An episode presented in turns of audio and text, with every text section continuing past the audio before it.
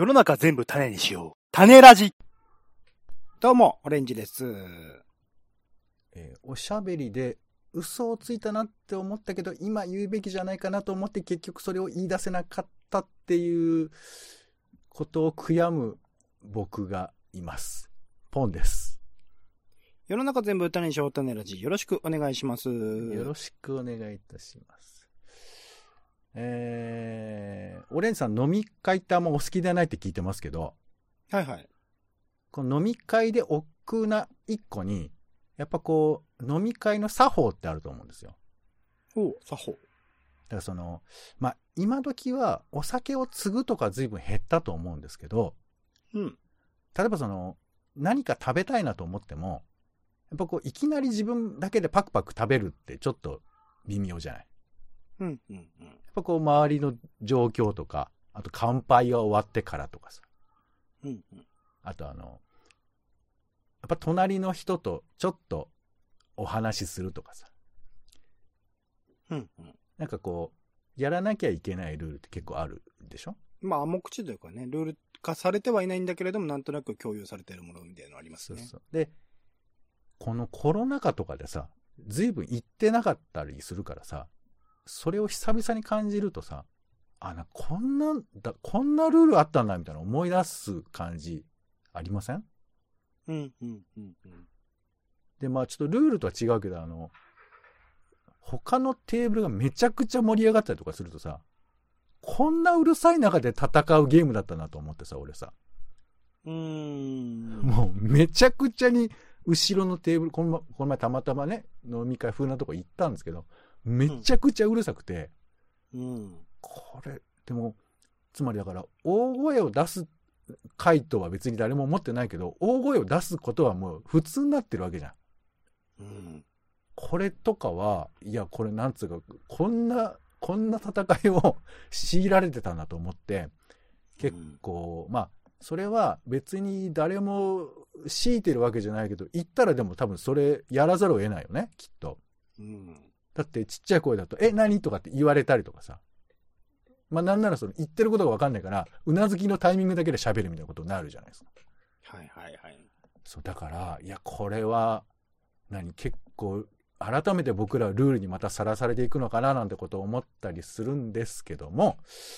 さて、えー今回はですね、えー東京の、えー六本木の、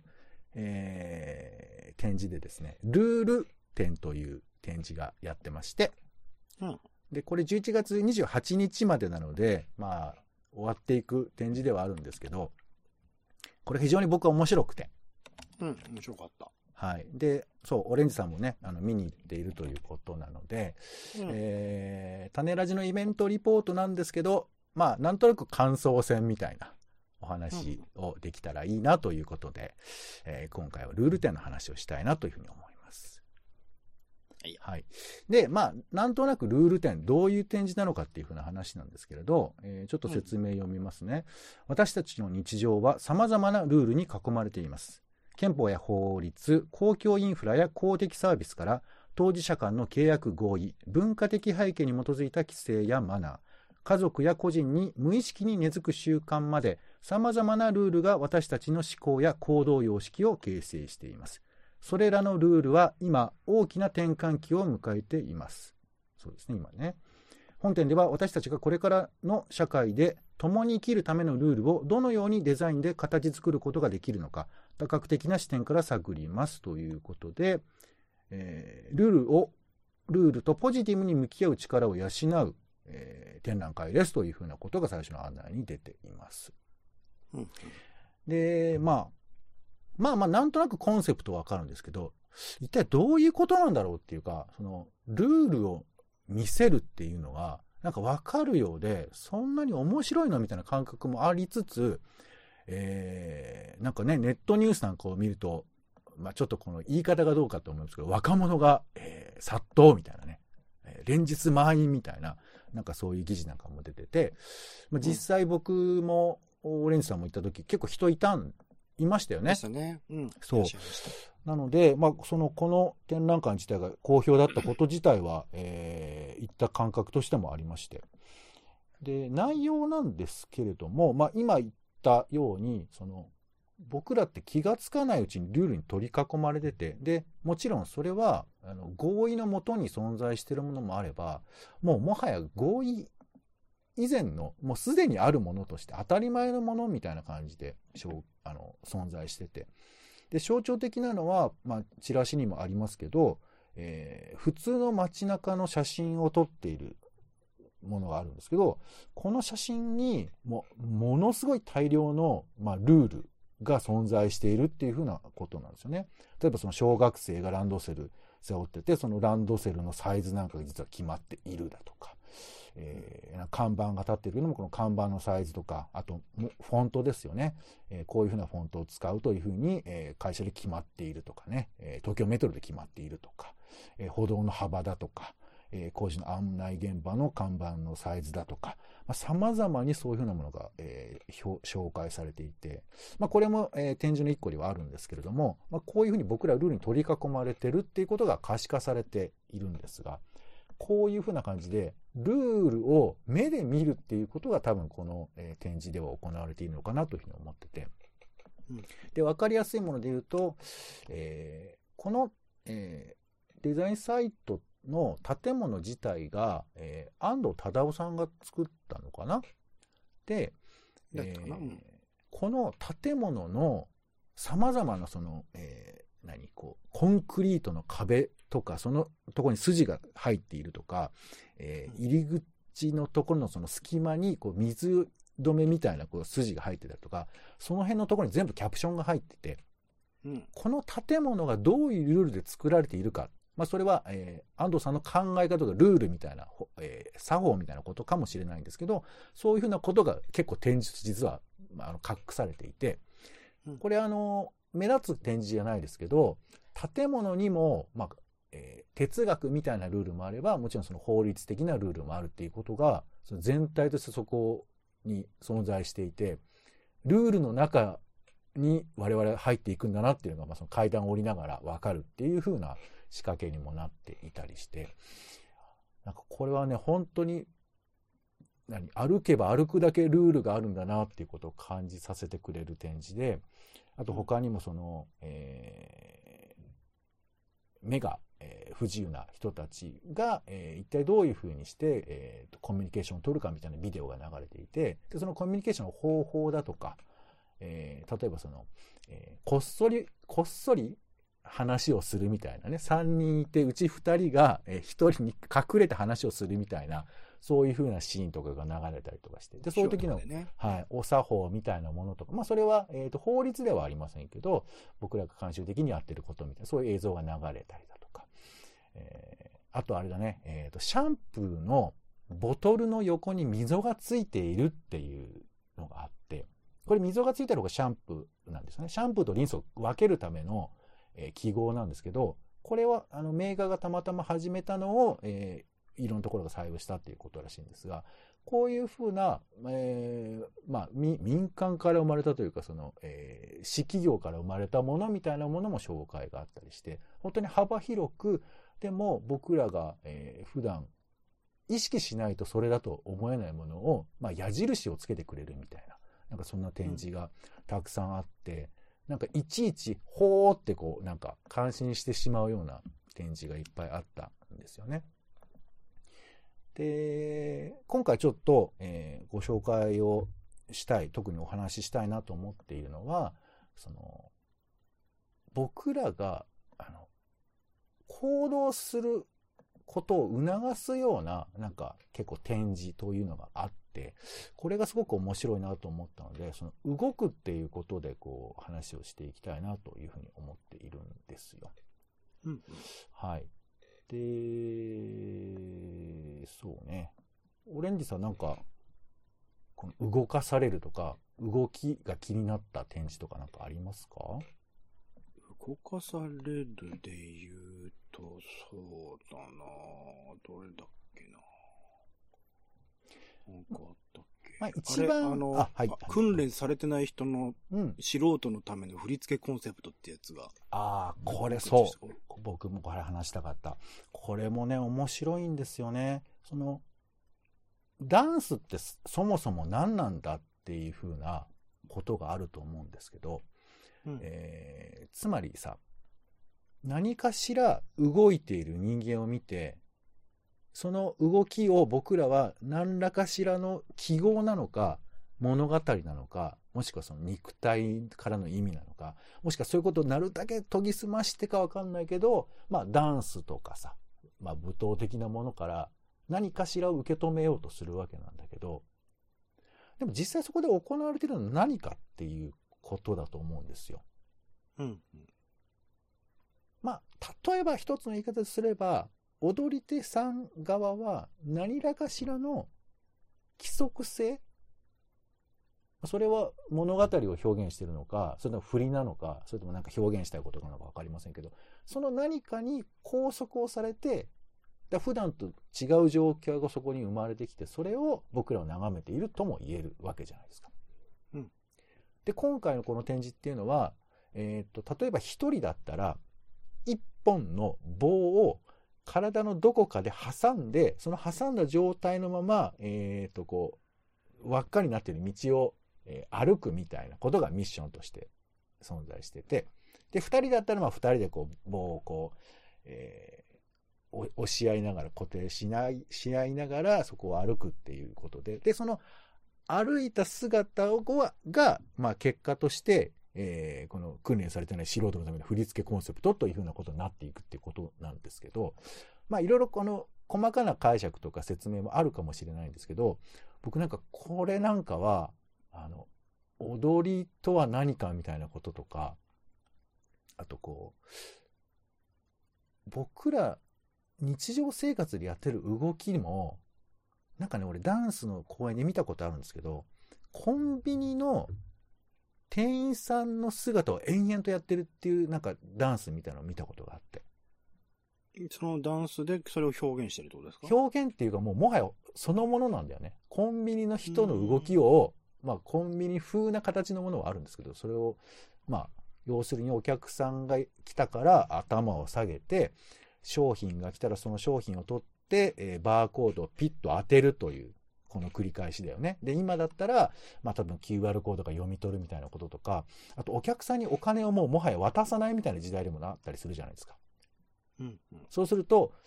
手を掲げてこちらからお取りくださいみたいなことなのか、で、時折こう、えー、7個ですって言ってこう、ちょっと身を乗り出すみたいな動きとか、うんこういうふうなものの意味を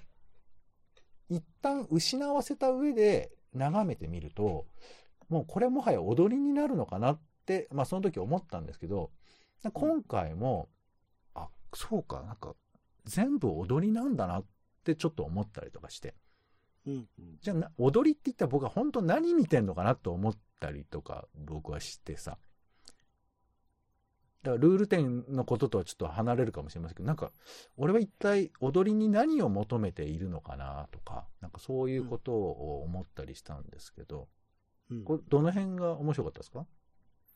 いや、面白いっていうか、もう動かされた。直接的にその指示があって、なんか、うんうんうんうんムービーでね、書いてあって、それプラステキストでも紹介があって、そこに棒があって、うんそれを使ってどうするかってことをやったので、まあ、ああいうものについては、実際にその指示通りに動いてみないと見えてこないというか、感じられないものがあると思ったので、うんうん実際にやってみたっていう感じですけどね。動かされたという意味では、うんうんうんあの作品が、うん、印象的でしたかねう。ん。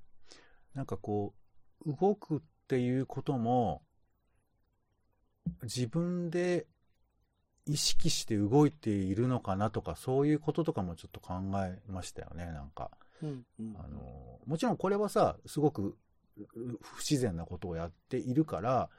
まあもちろんやったことのない動きだからね、そう思うかもしれないけど、でも、赤ちゃんから考えたらさ、もうあまねく動きが独特な僕動きを僕らはしてると思うんです。うん、うん。本当だって、まあ、ちょっとオレンジさんピンとこないかもしれないけど、パソコンを打つ姿なんて、これめちゃくちゃ疲れるって思ってた人もいると思うわけ。うん。この、えー鉄の板の前で、あの、指をカチャカチャ動かすっていうさ。これはもはや踊りというふうに意味がわからなければ思う人もいるかもしれない。一つのルールに基づいて動いてるだけでね。でも僕らはこれをまあ入力するという意味を知ってるかゆえにそういうふうな認識になるんですけど、なんかね、そういう意味と動きっていうものの関係性を何で繋いでいるのかなってことをちょっと考えたりしたのが、まあ、この動きのこの作品ですよね。で、まあ、僕が、まあ、動きというか動かされるというか一番あの分かりやすく強く思ったのは、えー、あれですね。あなたでなければ誰がという作品で。これちょっとタイトルとピンとこないかもしれないですけど、えっ、ー、と、行かれた方は入り口入ってすぐにあの、ちょっとね、並んで、えー、こう、いろんな質問が来て、その質問に答えるっていう展示があるんです。えー、まあなんかちょっと参加型みたいな展示なんですけど。これ参加されました？いや、僕は見る側、行列に並ぶの大嫌いなんで。はい、わかりました。まあ、あの、行列に並ぶということも僕は一つすごく面白いなと思って、えー、並ぶじゃない、僕らって。真面目に。まあ、並ばないのかな、オレンジさんは。あんまり並ばないですね。うん、でまあ、僕も並ぶのはあんまり好きではないんですよ。だから、えー、と、ちょっとなんか並んでみようかなと思って、あれがね、なんかその、えー、何分単位で区切られて、で、えー、何人かまとまって、10人か20人かまとまって入るみたいなことになっているから、だから、ここ今並んでもこれ10人分は無駄だからちょっと歩いてみようかなみたいな、なんかそういう余計なことを考えたりしましたけど、あの行列っていうルールも、まあ好き嫌いはあるにしても知ってはいるよね。並ぶっていうことについて。うんうん、並ばないで、え、あの、自由に入ればいいじゃないとは思わないでしょうん。で、これも僕らは、まあ、説明されてそうなっているというよりかは、なんとなくそういうふうなことを認知してるんだとは思うんですけども。中国の方とかね、並ばない人結構いらっしゃいましたからね、かつてね。最近はなんかその SNS の可視化とかで、なんか良くなりましたけど、うん、昔はねそうそう。だからこれが正しいことかどうかっていうふうな倫理を持ち出す方もいらっしゃるけど、まあ、一義的には僕正しさではなくて、それはもうそういうふうに僕らが思い込んでるっていうこともあるとは思うんです。うん。で、まあまあいいや。まあそれはそれとして、えー、まあちなみに行列のルールっていう展示みたいなものもあったりするんですけど。あれって何だったんですか？ちなみに俺、あれだけよくわかんない。行列のルールってあの展示は何だったんですか？あの展示は、ちょっと俺も正確には把握してないけど、その展示をする、あ、えっ、ー、となんかね、えー、なんだっけな、なんかこう、どこに並ぶかみたいなことを指定されたりとか、あと、あれだよね、うん、なんかこう、順番を背の順にするとか、なんかこう、並べ替えの案内とか出てたりしてたんだよね。あれに従って特にね、その参加した人が何かするってわけじゃなくて、そういうことがあるよねっていう展示だったんですかね。いや、これね、ここ、ちょっと話またずれますけど、ここの展示、ちょっと把握して、間違えてたらごめんなさいね。なんか、あれ従わないんだよね、みんな。で、多分その次の展示の引力があるから、それに従いづらいのかななんて思ったり、あとなんか今それに動くのは違うんじゃないかっていう空気感が流れてたのよ。うんもちろん分かり、多少分かりづらいっていうのもあるんですけど、うん、なんかそことかも俺すごい面白かったよね。意図してるかどうかは分かりませんけど、確かに画面中には、えー、背の順に入ってくださいとか、なんか並んでくださいみたいなこと書いてあったんだけど、うん、知ってか知らずかそれをみんなスルーしてるのよ。うーんで、これ、まあ、ちょっと動きのついでで言うと、入り口で、えー、自分でスタンプをして、そのスタンプに書かれているルールにのっとって展示を見てくださいっていう風なギミックもあるんです。歩き出すときは右足からとかでしたね、僕ね。そうそうそうそう。あと、何か禁止をするサインがあったら指を刺さなければならないとか、まあ僕の場合はそういうのがありましたけど、うん、これもさ、結構忘れたりしない？ああ、忘れてた、忘れてた。全然意識しなかったですね、その後。だから、この、人に言われて自分でわざわざスタンプを押したルールは忘れるのよ。うんうん。それ、そういうのまでね。そう。うん、なんだけど、慣習的に、例えば、こちらどうぞとか、なんかそれはマナーという理解してるかもしれないけど、人を譲るとか、そういうことの作法はきっちり多分、ま、持っているわけだったりするし、あと、画面で案内が出てても、これは守んなくてもいいんだっていうふうに解釈する力というか判断が何かあって。うんうん、これも僕は、その、まあ、わかんないけど、その、勝手にルール点としては面白いなと思って。守らないっていうのもあるじゃない。うんうんうんうん、それがなんか見れて、なんかちょっと面白かったんですけど、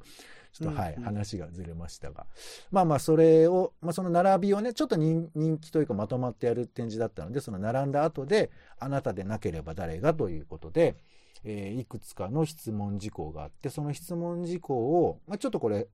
あの、技術的なやつで、えーちょうど右左とかね、場所に分かれてえー移動するんですよね。えー昔のなんか丸抜クイズみたいに。自分はこの質問に対して丸か×かで移動をして、で、その人数が、まあその場で多分人数を統計できる仕組みがあって、で、えーあなたたちはこういう比率で分かれましたと。で、今まで会場の人たちは何人で、えー一般的にはこういうような比率で分かれてますみたいなのが出てて。うんで、まあまあだんだんとその、一般的な質問からプライベートな質問にちょっと流れていったり、あと、人には言いづらそうな質問、事項を、個人、あくまで個人で答える。動いたえ証を人に示さないっていう風な仕組みとかもあって、なんかこう、右足だけを出すと認知、検知してくれるみたいな、えー流れになっていったりするんですけど、で、最後、みんなで、えーありがとうございましたまあ、ちょっと拍手して終わったりするんですが、まあ、これオーレンさんご覧になられていかがでした？かまあ、その、これを、えっ、と、やってる人と、あと、その、やってる時ちょっと、あの、少し高いね、えー1メートルぐらい高いところでみんなはそれをやるんですけれど、下ったところに椅子があって、それを眺めるっていうことも、この展示の一環だったりするんですが、その座ってたオレンジさんはいかがでしたか？ご覧になって。いや、なんか、思ったよりみんな、その、言うこと聞くんだな、みたいなのを客観的に見てたらって思ったのと、はいはい。あとまあなんか前半は結構ね、あの、一般的な質問というか、誰でも答えられるものになってますけど、うん途中からその匿名性みたいなものを重要にしようみたいな、ちょっとあの部屋全体も暗い感じになって、はい。それで、あの、明確にその、なんていうんだろう、投票したものっていうのが前半では分かるようになってたんだけど、うん後半ではそれが見えにくいように、どこにその人が行ったのか、どれを選択したのかが分かりにくいようにするっていうあれの可視化も含めて、ああ、面白い作り方だなってのは思いましたけどね。うんうんうんうん。これがさ、不思議とあの、1メートルぐらい高いところに立っていると、なんかこう、興奮してくるのよね。うーん。まあまあ人によるとは思うんですけど、なんか俺はわかんないけど、ちょっとなんかこう、わかんないよ。あの、なんかデスゲームとかでさ、あの、ライト当てられてさ、さあ、あなたたちは今、この橋を渡るか選択するのです。みたいなことを言われてる感じ。はいなんかその、私たちに注目を浴びる感じってないじゃん。あなたたちはどうなのっていうふうに、まあね、僕がワイドショーのコメンテーターとかであるわけではないですから、なんかそういうことを迫られる舞台に立ってるような感じになるわけ。うんうん。だからちょっとなんか、やや興奮状態になって、で、まあ、丸抜決めるわけじゃない？で、別にそれを決めることが正しい判断がどうかも別にないし、その場でやったことだし、どうってことはないんですけど、まあ、これあの、展示の意図はね、あの、何かで見ていただければと思うんですけど、なんか、自分で選択するときにちょっと笑っちゃうのよね、なんか。うんこれを強く意志を持って示すっていう、要はパフォーマンスだからさ、あそこの上で。うんだだから、このパフォーマンスをするっていうことの面白さとでも、まあ、その、オレンジさんはそう思えないかもしれないけど、なんかここではやっぱりちゃんとやんない、やった方がいいかなと思っちゃうわけ。見てる人もいるし。うんあと、別にそれは本当かどうかっていう嘘をつくとかそんなレベルではなく、なんかここでちゃんと見せないと面白くないだろうみたいな気持ちが働いているんです。僕の中ではね。だこれって、まあ、ルールとは言わないけど、ちょっとやっぱそういう、まあ、お芝居をやっている人なら、そういうこともあるかもしれないし、逆に言うと、こういう風なプレッシャー感覚みたいなものから、逃れてお芝居しないと良くないみたいなことすらあるのかもしれませんけど、うんなんかちょっとね、演者風な気持ちになっ、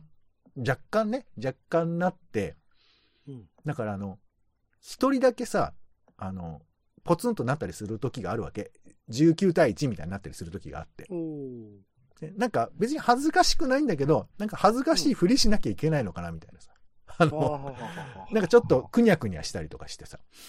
なんかそんな感じ。でもこれも、本質的にいらないわけじゃん、別に。究極言えば。でもなんかそれをやらないと変っていう、だから集団行動をしている時の、ね、人間感覚みたいな。読めない的な話ですよね。まあ、うん、空気という言い方だとなんかネガティブにも聞こえるけど、なんかそれはなんか体に染み込んでるみたいなところもあるかなとかね、なんかそういうことを思ったりとか、なんかあとね、まあ、不用意に、あ、あの人たちが言ったってことはこういう人たちなのかなって想像をしたりだとかさ、なんかこう結構、何？自分の常識感みたいなものをこういうところで想像したり、表現したりすることがルールみたいな感じが僕はあって。だからこの動かされるっていうことが結構気持ちがいいんだなみたいなことも思ったですよ。うーんうんまあの、そもそもスタートラインに立ちたくないって人もいるかもしれないけど、この動かされる気持ちよさみたいなものとかは、そう、ルールとは呼べないかもしれないけど、でも気持ちのいい方に行きたいっていう意味ではね、その、なんていうか、人間のその、そういうところを拾っているのかななんて思ったりしてうん、なんかまあまあそういう意味でちょっと面白かったんですよね。うんうん。はい。そして、えーっと、もう一つですね。僕が動きという意味で、これね、なんか、説明難しいんですけど、あの、京都人力交通案内、あなたの行き先教えますっていう、まあ、展示っていうか、まあ見るものなんですけど、京都の道案内をあフリーでしてる人たちがいて、うんで、あの、何？そのなんかまあ、見方によってはナンパじゃないけど、声突然かけるみたいな感じに見えるのかもしれないんですけど、ちょっと変わった風貌の人でしたしね。そうだね。まあなんかその個人的な活動もやってらっしゃる方々らしいんですが、あのーなんかね、道案内するって、オレンジさん最近した記憶あります？聞かれてするぐらいですね。聞かれたことある？ねありますよ。聞かれやすいせああ見た目なのかわかんないですけど。そうなんだ。え、最近ですか？この2年以内？2年以内にあった、あ、でも最近ってほど最近でもないか。うんでもありましたね。へえ。その時は、え、例えばどういう、なんとなくどういう感じの話だったんですか？うんと、うんその時は、なんだっけ、うん病院かなんかかな？おばあちゃんがなんか迷ってて、はいはいはい。それ、でも言葉で説明するのめんどくさかったので、実際うんうんにその場所まで案内したってあ話。一緒にね、ついて行ってあげて。ああ、うんなるほど。はいはい。そう、なんかね、この道案内をするとか、あと、聞かれやすいってさっき話あったけど、誰に聞くかとかあるじゃないうんうん。聞く側だったら。うん。で、この、誰にするかとか、聞いていいのかなっていうその聞く側の感覚みたいなことって、この一体何を読んでるのかよくわかんないよね。うんうんうん。自分がなんでよく話人にあの道聞かれるのかわからないけどめちゃくちゃ聞かれる人っているじゃない。うんうんうんあれって、あんまりちゃんとした説明俺聞いたことないんだけど、なんかあるのかな？うん。わかんない。まあ地元感、それこそ自転車とか使ってたりすると、うん。その地元なのかなって感じもあったりするのとか、あと荷物をどれだけ持ってるかとか、うん、うん。スーツなのか何なのかみたいなところで、なんとなくその場所に根付いてる人かみたいなことを見極めてるような気がしますけどね。海外に行った日本人が道聞かれるって聞いたことあるけどね、俺。あ、俺もありますよ、それは。あだだからそれは地元感なのかどうか謎じゃん。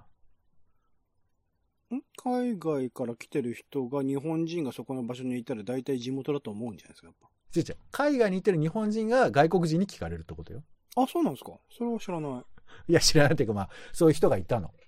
い。へえう。ん。で、だからその人はもうよ、とにかく聞かれるんだって言ってた。うーん。だから、いや、もちろんその、オレンジさんが言う通り合理的な理由があるかもしれないんですけど、この教える、道を教える、教えられるっていうのって、なんか独特ななんか論理があるんだと思うんですよ。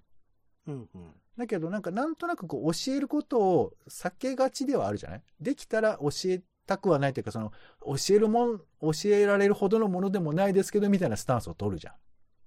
うんうんうん。で、これはなんかまあ、そこまで積極的じゃないけど、困ってそうな人に声をかけるっていう運動だから、うんうんなこの、まあ、な、動、動きっていうか、動きできるかって言われてできないよね。なんか、縛られるじゃん。いそんな人に声をかけちゃいけないっていうルールに、特に同居だと僕はちょっと若干縛られていて、うんうん。それから飛び越えてることがなんか面白いなと思っていて、うんなんでこんなに僕らは縛られているんだろうと。ね、まあ、プライバシーとかそういう言い方もできるとは思うんですけど、なんかもっとこういうふうなコミュニケーションを取り合えば街が楽しくなるかもしれないのになって思ったりもするんですけど、なんか逆縛りみたいなのを受けてるななんてちょっと思ったりして僕はこれ見たんですよね。うんうんうん。はい。まあそんなコーナーでちょっとその動きについてね、いくつかちょっと取り上げてみました。なんか僕はこう、あの、これ以外にもね、その、えー自治体が、えーその、景観についてルールを考えて、そのルールに基づいて、逆にそれが、えー観光資源を盛り立てるみたいな、そういうふうなルールとか、企業のルールとかもいろいろあるんですけど、なんか動きについて、特にちょっと気になったなと思って。まあ、この、もっとわかりやすいので言うと、群れを生むルールっていう展示ありましたよね。うんうんあの、まあ、魚の軍隊だとか、あと、えー動物とかがよくそのサバンナとかで走り回ってる時に、まあ、独特な形を作りながら群れを作ってるわけだけど、あれはなん、どういうふうなルールでやってるのかなみたいなことが書かれているんですけど、なんかまあ、こういうことも含めて、ちょっとその動きのまとめで僕思ったのは、なんか人間っていうのは、あの、やっぱ動物なんだなってちょっと思ったんですよね。だからこう、僕らは一人一人主体的にこういうつもりで動いていると思っているんだけど、でも多分これちょっと距離を置いて眺めたら、極めてそのなんていうかこう、謎の動きっていうか、まあ逆に言うとその数学的な動きに見えるのかななんてちょっと思ったりして。で、さっきの、えっ、と、えー質問事項に丸×で答えるみたいな、えーあなたでなければ誰がみたいなものも、これ下の人が、えーと意味付けをしてあの人たちがどう動いてるかっていうふうなことを終えればそういうふうになんか、えー見えるけども、なんであんなふうに正直に動いてるんだろうって思うと、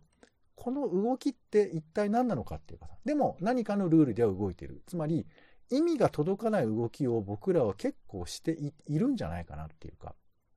うんで、多分、動物っていうのはその意味が僕らに直接伝わらなかったり、理解ができなかったりするから、なんであんな独特な形してるんだろうと思うと思うんですけど、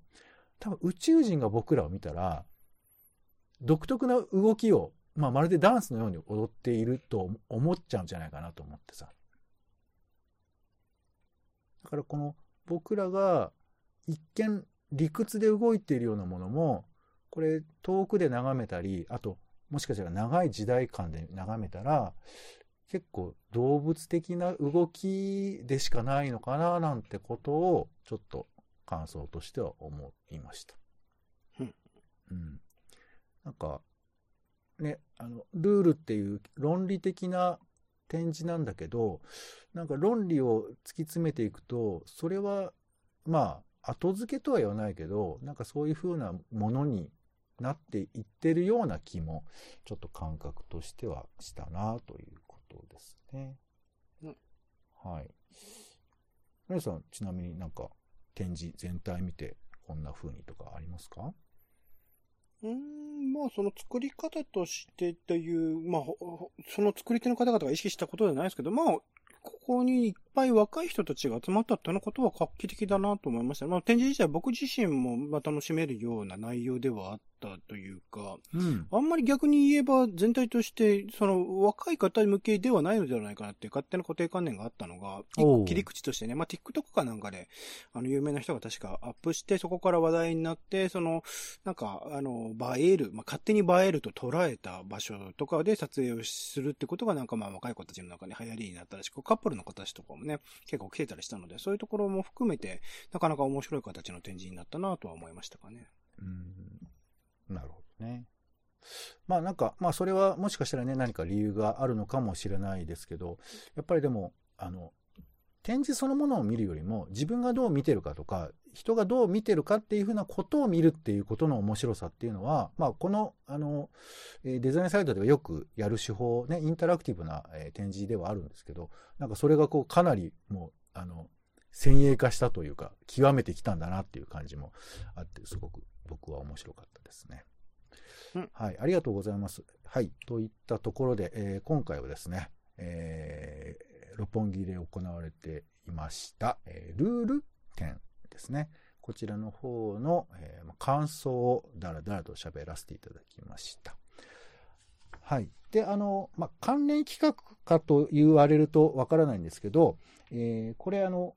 このディレクターチームの中に、えー田中美幸さんという方がいらして、この田中美幸さんという方が、えー渋谷でも、えー展示を今やってて、えー語りの複数性という展示をやっています。で、今日お話ししたような、えー何か見えないものに縛られているみたいな感じにちょっとつながるような、え語りのルールみたいなこともちょっと感じられる、え展示になってますので、そちらも、えちょっとね、ネットなどで見ていただいてもいいのかなというふうに思います。